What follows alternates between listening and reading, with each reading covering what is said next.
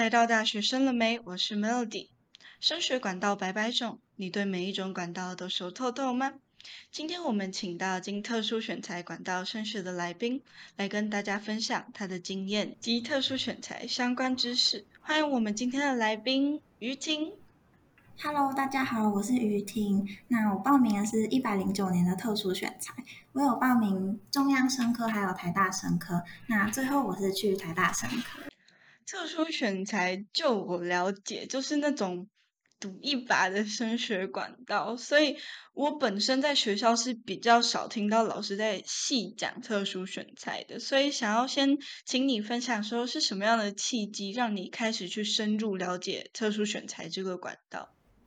嗯，就是呃，高二升高三那时候，就是有在比赛科展，然后我们老师就跟我们说，科展如果有得名的话，就可以用这个经验去报名特殊选材，所以最后才会想说，想要来试试看特殊选材这样。嗯，为什么科展得名就可以去试试看特殊选材啊？嗯，因为科展其实算是蛮特殊的一种比赛经历啦。那我这边就大概说一下特殊选材的报名资格好了。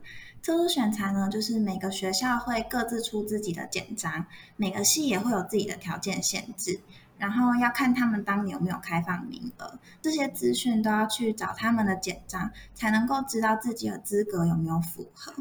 那大部分的资格都会像是这种特殊的比赛经历啊，像是你有去比科展或是奥林匹亚这种，或是本身在学校是资优班或是特殊班，那特殊身份还有实验教育的人，也有些资格是符合的。另外有一些还会要求在校成绩，就是必须排名多少以内。那像是特殊身份，通常会是说是新住民或是低收入户这种。实验教育的话，就是像自学啊，或是有些实验教育形态的学校。嗯，我那时候报名台大生科的时候是比较特别一点，因为台大是需要经由高中的学校方去报名，那其他的学校都是你个人就可以去报名的。所以说台大的那边就会有名额限制，它会限制每个高中在每个系都只能推荐一个人。所以，如果就是某一间高中，他有两个人想要报名同一个台大的科系，那他们就会需要学校的老师先帮他们审核，最后只有一个人可以报名。最后录取的人数其实也不一定，像中央生科那时候是录取两个人，然后台大生科是录取四个人。嗯，啊，最后还有一个很重要就是报名费，我那时候是只有台大不收报名费，那其他学校都有。价钱的话，从六百到一千多的都有哦。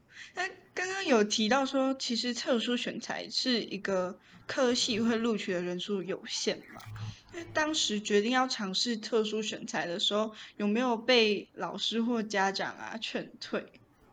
嗯，有。我那时候班导啊，就会很常跟我说，我这个特殊选材几率很低，然后 常常问我说，哦我学这复习的进度怎么样？因为特殊选材的期时间其实很接近学测，然后特殊选材放榜的时间就刚好是学测前一个月左右，所以如果我等到放榜才准备学测，其实会蛮来不及的。哦，那经过劝退后是什么让你毅然决然就是去试一下特殊选材？然后有没有为自己留什么后路？嗯，我一开始其实。抱着蛮侥幸的心态，就想说刚好有机会啊，我就去尝试看看。但是后来发现，就是这这整个准备的过程其实很复杂，而且需要付出很多的心力。中间我也很纠结，说到底要不要继续。所以我就把我的想法跟我妈妈说，然后我妈就跟我说，就既然现在我有这个机会可以去报名，那我就必须抱着破釜沉舟的决心 去把这件事做好。然后听完之后，我就觉得哦，那我就觉得我就继续努力。然后后路的话呢，其实，嗯，那时候其实都会学校都会举办一些学测模拟考这种，所以我就是看那个成绩，然后按照那些成绩去筛选出几个目标，至少心里会比较有一个底。嗯，哦，在准备特殊选材的过程中，大家都拼命的在准备学测嘛。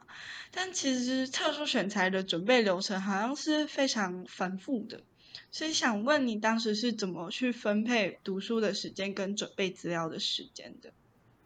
嗯，我那时候是他们会公布一些时辰，然后我就会把那些时辰都记在自己的行事历里面。然后可能因为每天还是要去学校，然后嗯，可能几点啊，第几节课，我要把什么事情做好安排好。然后我自己在学校是上课的时间，我就是读书，然后我就用下课还有午休的时间，我会去找老师讨论背审这种。然后有时候因为接近学测的话，很多老师都会让我们自修自修的课，去可能。找老师改我的背审啊，或是就是问一些问题之类的。那晚上在家的时间，通常我都会先把当天的功课做完，或是我要读的进度读完，然后我再来做背审。嗯，想问一下，这样子准备资料，究竟特殊选材需要的资料大概有哪些？嗯，通常都会需要有书审。然后内容就会依各个科系而定，但是大部分都会要求有自传啊、学习历程、申请动机，还有读书计划这些。其实就会跟嗯学测的个人申请内容差不多，但是嗯比较特别的是会需要老师帮忙写推荐信。那我自己是有找班导跟。嗯，跟我要申请的科系有相关的科任老师，像是我申请生科嘛，所以我就请生物老师帮我写推荐信这样子。然后，因为我是以科展这个资格去报名，所以我也有请我带我做科展的老师，就是帮我写。嗯，这些资料准备完成也送出去之后呢，在等成果的时候，又要同时准备大考，那时候的心态你是怎么去做调试的？嗯，那时候其实其实也没有特别多想，尽力把自己该做的都做好吧。虽然就是特殊选材的，它整个过程啊，其实不是很长。从简章一开始出来是十月嘛，再来交资料大概是十一月多，然后二阶的面试还有笔试是在十二月中以前，最后十二月底放榜出来。嗯，这中间其实才短短的两个月多而已。然后，嗯，其实中央跟台大的交件时间啊，还有它放榜时间都不一样，所以，呃，我台大的书审交出去之后三天，中央就公布一阶的成绩了，所以我又马上开始要准备二阶的笔试，嗯，所以我就是，嗯，一边等台大可能公布他的一阶，然后一边准备中央的笔试，嗯，所以就其实还蛮忙的，就。不会有很多，就是不会有太多心思去想我，呃，可能我自己在做什么啊，什么的这种。嗯嗯嗯嗯嗯。后来通知说有两所学校的一阶都通过了，那两所学校的二阶分别是以什么样的方式？嗯，中央的话是笔试，就是它的简章上面有写说他考生物高中范围。嗯，但是当时候我去考试的时候，我觉得。嗯，没有全部都是高中范围啦。然后台大的二阶的话就是面试，但是他简章里就没有特别提到说是用什么方法。想要请你分享一下在台大面试的过程。嗯，我们是用团体面试的方式。那一开始是所有人都到一个会议室里，里面大概有七八个教授吧，然后我们要一个一个自我介绍。啊，大概是一个人会有两分钟左右的时间，然后，嗯，每个人都自我介绍完之后呢，就一起去看那些教授的研究室，总共去好像总共去了三间，然后负责那个研究室的教授就会跟我们解释他们现在正在做的研究，然后会依照我们可能发言问问题的状况去打分数，嗯。那最后呢，是有去就是生科馆一楼的一个博物馆，然后也是有一个教授帮我们讲解，然后我们问问题。最后我们就回到一开始的会议室，系主任啊，或者是其他的教授也会问我们一些问题。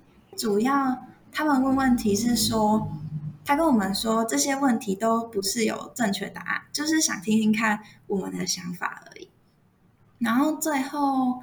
也是有让我们可能对今天这样子提问之类的，嗯，那整个流程呢，就是嗯，从早上十点开始，然后到下午两点半左右，所以其实还蛮久的。哦哦哦哦，团体面试是一次是几个人面啊？嗯，一次我们是七个人。然后教授有跟我们说，其实他们一直有刷掉很多人，所以说，嗯，就是可能我觉得是因为二阶的面试是这种方式吧，就是不是一个人进来，可能几分钟出去，所以说人不能太多。那你还记得教授有问什么样的问题吗？嗯，其实对于现在已经一年多，所以说我没有记得很清楚哎，但是。嗯，我记得他有问说，为什么就是台湾的大肠癌罹患率会这么高？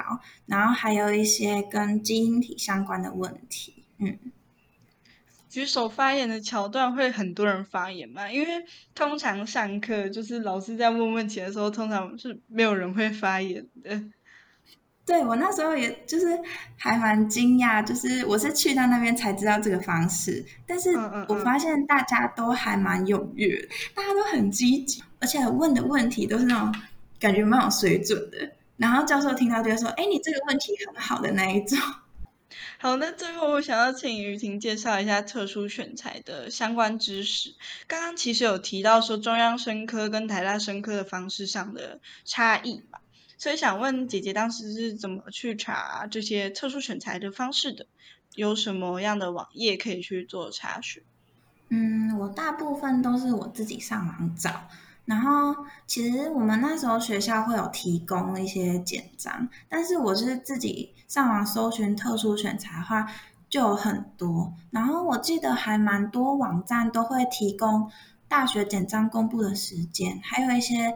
书审还有面试的资讯。那报名特殊选材会不会有什么共同条件？比如说我达到了这个条件，我可能可以报名很多所不同的学校，这样。嗯，基本上好像不太会有共同条件。应该说，因为每一间的大学，它每个科系条件都不一样，所以只能自己慢慢找。但是大部分有特殊经验的那一种。都可以试试看特殊选材，嗯，哦，书面审查的资料的话，是每个学校都会先筛选吗？嗯，不一定哦。像中央的话，它就是一阶书审，它的成绩再加上笔试的成绩就综合来算，所以不管一阶做的如何，都可以进到二阶。但是台大的话，它会在一阶的时候就先筛选出七个人。然后这七个人才能进到二阶，嗯，哦，那特殊选材进入学校之后，有没有什么特殊的呃，像条件啊、待遇啊，或是限制？嗯，不会有什么特殊待遇。嗯，然后因为我们就是入学也是就是跟其他的人都是一样的方式，嗯嗯嗯，然后只是特殊选材的限制是我们没有办法转系，嗯。嗯，好，那谢谢玉清今天来到大学生了没，跟我们分享特殊选材的经验跟知识，相信大家对特殊选材都有进一步的了解。如果想要收藏特殊选材的相关网页，欢迎追踪大学生了没的 IG、脸书粉专。大学生了没，This is me 系列，我们下个月见，拜拜。